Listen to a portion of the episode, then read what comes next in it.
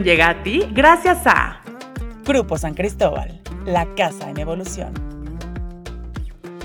Bienvenidos amigos del Heraldo a un nuevo especial acerca del Mundial de Qatar 2022 que ya lo tenemos a la vuelta de la esquina. En esta ocasión vamos a tratar temas muy importantes como por ejemplo los antecedentes de México contra sus rivales de grupo. También vamos a ver los lesionados o los que podrían perderse el Mundial de Qatar 2022. Y también lo que resta de México en el calendario antes de su debut en Mundial de Qatar 2022 y de igual manera pues datos curiosos que engloban esta gran fiesta mundialista. Así que vamos a comenzar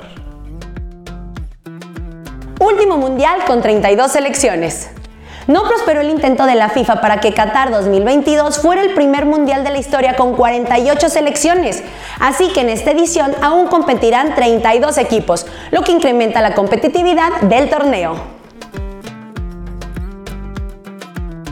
Y bueno, vamos a arrancar rápidamente con el tricolor y es que su calendario estuvo bastante intenso en los últimos días. El equipo de Gerardo Martino ya viajó a Girona, España, donde van a tener su concentración durante varios días. Están varios seleccionados, 31 para ser específicos, en, esta convocatoria preliminar antes de dar la lista final. Y bueno, es que todavía hay nombres como Raúl Jiménez, Tecatito Corona, que no se sabe si van a poder participar debido a sus respectivas lesiones. Y bueno, México tendrá una agenda bastante, bastante ocupada, ya que este miércoles se enfrentarán a Irak en un partido amistoso de cara pues a definir al 11 titular y a los 26 seleccionados que van a estar en la lista final de cara al Mundial y el próximo miércoles estarán enfrentando a Suecia en lo que será el último ensayo ya para pues volar a Qatar y empezar su participación. Cabe destacar que el próximo lunes 14 de noviembre Gerardo Martino tiene que dar ya la lista definitiva de los 26 seleccionados que van a estar formando esta selección mexicana. Hay que destacar que no son 23 como en ediciones anteriores, ahora son 26 debido pues a los cinco cambios que ya se pueden hacer desde pues que comenzó la pandemia. Y así es como van a trabajar durante estos días los seleccionados. Eh, mañana se espera que sea un día de reconocimiento táctico de la cancha donde van a jugar. El próximo miércoles juegan contra Irak y de ahí van a empezar de cara a, la, pues a los últimos entrenamientos para definir la lista definitiva y luego ahora sí enfrentar a Suecia. Así es que pues se vienen días muy importantes para Gerardo Martino para definir esta eh, tan polémica lista que tienen muchos jugadores nerviosos por conocer eh, si van a jugar o no el Mundial y también como nosotros como espectadores y aficionados conocer en qué nivel va a llegar esa selección mexicana que ha dejado muchas, muchas dudas, pero pues como siempre, cada cuatro años la ilusión está intacta. Bueno, vamos con este segundo bloque. Vamos a hablar acerca de los antecedentes de México contra sus rivales directos del grupo. Sabemos que estará enfrentando a Polonia, Argentina y Arabia Saudita. Y vamos a iniciar precisamente con el cuadro de Polonia, que es el equipo con el que hará su debut.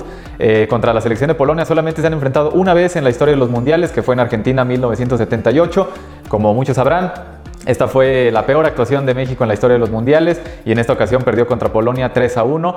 Eh, también en ese mismo grupo pues habían perdido contra Túnez y contra Alemania. Entonces pues es el único partido que se ha jugado entre México y Polonia, tanto en mundiales como en toda la historia. Se iba a disputar un partido amistoso, eh, pero por la razón por la que quedaron en el mismo grupo pues se tuvo que cancelar. Después contra Argentina, bueno, pues la rivalidad entre México y Argentina, la verdad es que tiene muchísimos partidos, son en total 35, pero eh, no quiero decir mucho acerca de el balance que tiene, porque pues ahí Argentina sí, la verdad es que nos viene ganando por mucha diferencia, tienen ellos 18 victorias y México solamente 4 triunfos a lo largo de la historia, ya el resto de estos partidos son empates, pero en mundiales se han enfrentado en tres ocasiones.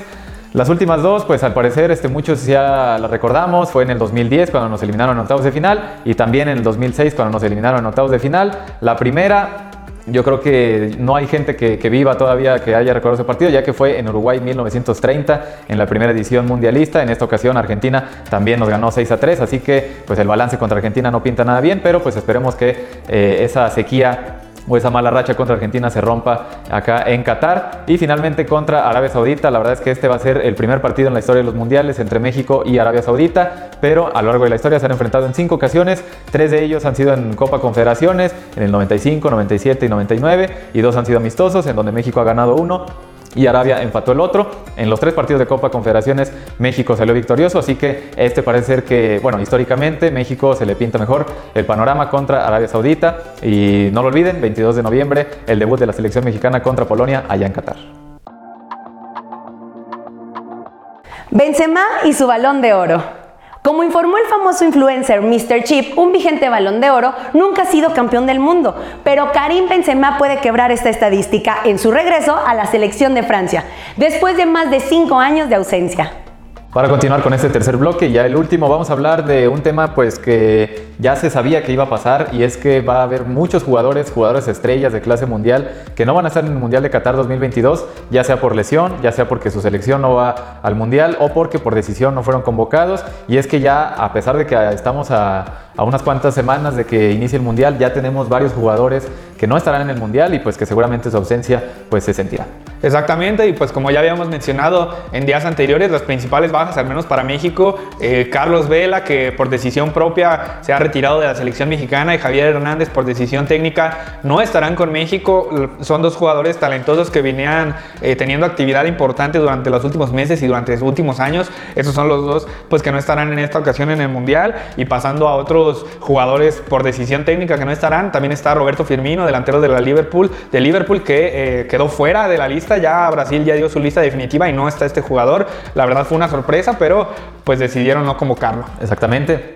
Y hablando de jugadores que, bueno, esto ya se sabía desde hace varios meses, jugadores que por, la razón por la que su selección no avanzó al Mundial, pues no estarán en el Mundial. Y pues yo creo que una de las dos ausencias más grandes son Erling Haaland, que es uno de los, de los mejores delanteros hoy en día, si no es que el mejor delantero centro del mundo, y también Mohamed Salah, tanto Noruega por parte de Haaland y Egipto por parte de Salah pues no clasificaron. También este, algunas selecciones como Colombia pues no podrá tener este, jugadores como Luis Díaz.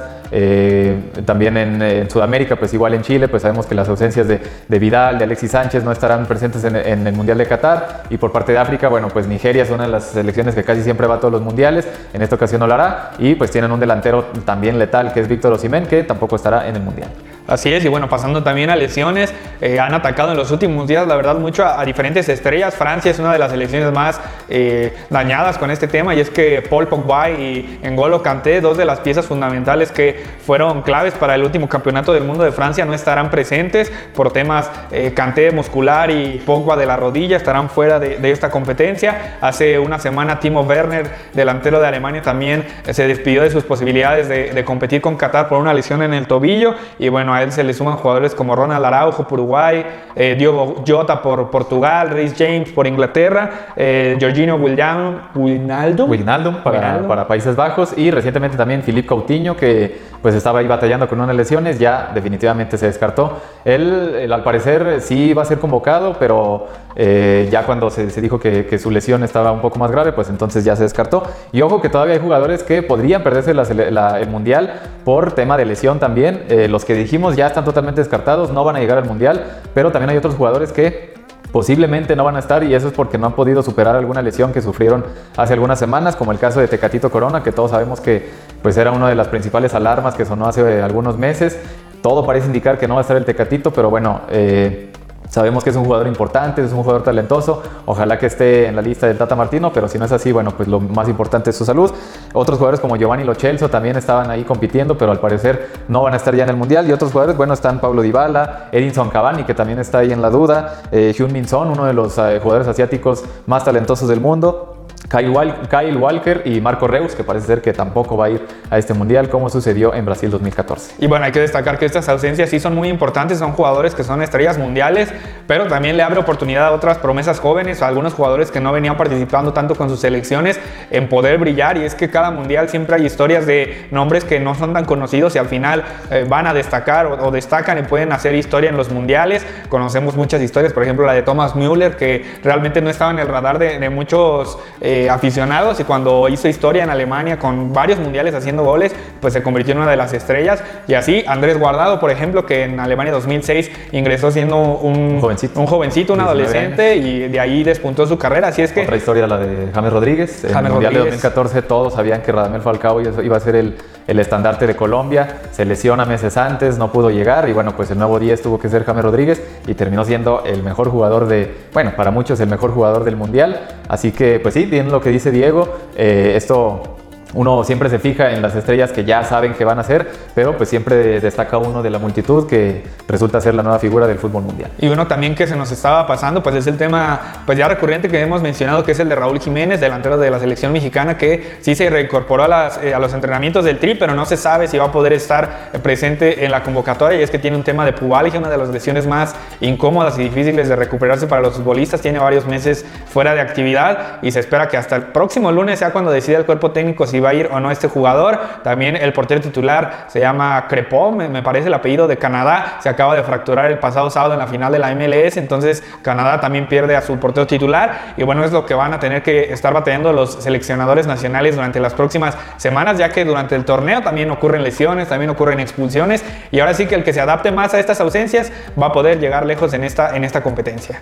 Exactamente, y pues bueno, con esto terminamos un nuevo especial de Mundial de Qatar 2022. Ya estamos a unos cuantos días para que inicie esta gran fiesta. El 20 de noviembre, no lo olviden, es el, debut, bueno, más bien el, primer partido, el partido inaugural entre Qatar y Ecuador, y ya después ya la lluvia de partidos a lo largo de todo el mes de noviembre y diciembre. Nosotros nos despedimos, Diego Blanco, Leonardo Aguilar, Dulce de la Rosa también acompañándonos, y pues nos vemos en el siguiente especial del Mundial de Qatar 2022.